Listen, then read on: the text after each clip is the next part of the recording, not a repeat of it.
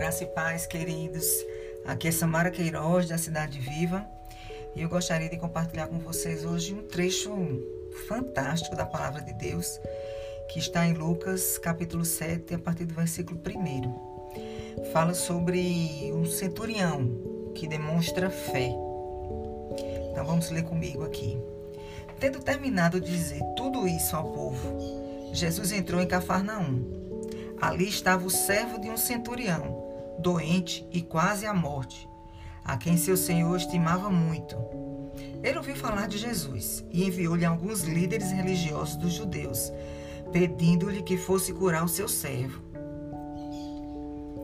Chegando-se a Jesus, suplicaram-lhe com insistência: Esse homem merece que lhe faças isso, porque ama a nossa nação e construiu a nossa sinagoga.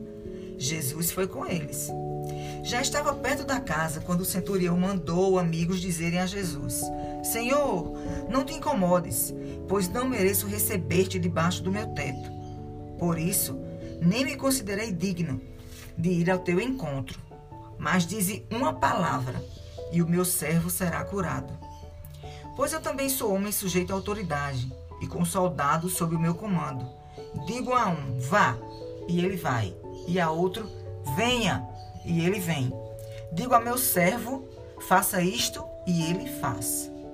Ao ouvir isso, Jesus admirou-se dele e, voltando-se para a multidão que o seguia, disse: Eu lhes digo que nem em Israel encontrei tamanha fé.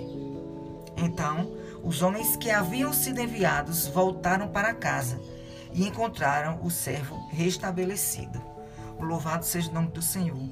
Que coisa linda, gente. Eu estava lendo pela manhã e tem dias assim que o Espírito Santo descortina verdades que a gente nunca tinha percebido antes, né? A gente sempre fala que mediante a palavra de Jesus, um gesto dele, todo o céu obedece, as, as tempestades se acalmam, tudo obedece à palavra de Jesus, isso é verdade.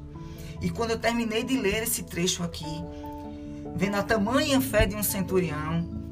Primeiramente, eu fui ver o que era um centurião. Um centurião é um cargo na hierarquia militar que cuida de 100 pessoas.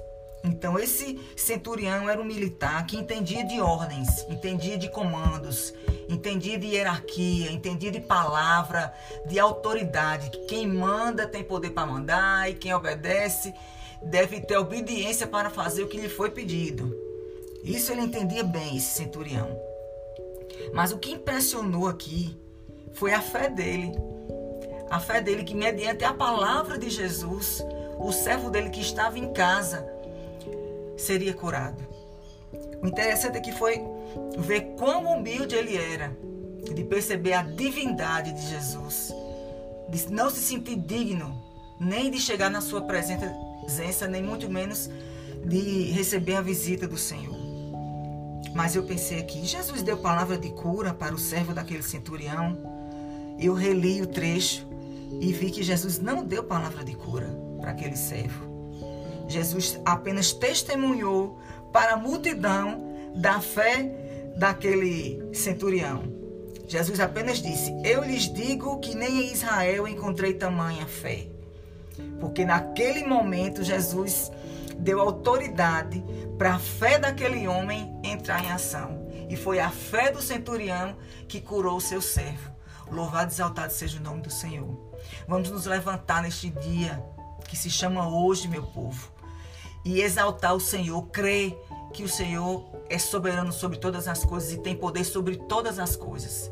E que pela nossa fé, pelo nosso testemunho público, como esse homem deu testemunho público de que cria no Senhor e no poder dele. Pelo seu testemunho e pela sua fé, o seu servo foi curado. Eu creio, gente, que nesse momento de muitas lutas que estamos enfrentando, a Europa arrasada, eu creio que Deus está levando consigo, habitando os céus de multidões de seus filhos, que até então estão se curvando ao poderio de Jesus nos seus leitos, nos seus últimos momentos de respirar, estão recebendo, crendo que há um Deus poderoso sobre céus e terras. Nessa manhã, nessa tarde, nessa noite, em que horário você estiver escutando esse áudio, você possa entregar a sua vida totalmente ao Senhor. Proclamar que, mediante a palavra de Deus, mediante a sua fé que você vai estar professando nesse momento, você vai encontrar cura, você vai encontrar provisão, você vai encontrar o que você precisa. Porque o teu Deus, o nosso Deus, sabe do que precisas. Acalma teu coração, que você possa crer. Porque Jesus não precisa nem dizer uma palavra, como nesse trecho aqui. Jesus não disse, não proferiu nenhuma palavra de cura para aquele servo, mas a fé do seu Senhor o curou. Professe cura sobre sua família, professe restauração sobre, profetize restauração sobre sua casa, profetize alegria, tome posse de tudo aquilo que o Senhor já conquistou na cruz por mim e por você. Essa é a palavra que eu tenho para compartilhar com vocês nesse momento, crendo que o Senhor há de testemunhar da sua fé também no dia que nos encontrarmos com Ele na glória. Que o Senhor te abençoe e te faça viver o seu sobrenatural todos os dias da sua vida. Que nem o centurião que demonstrou fé, que nós possamos demonstrar nossa fé e vermos milagres todos os dias de nossas vidas. Em nome de Jesus. Deus abençoe, queridos.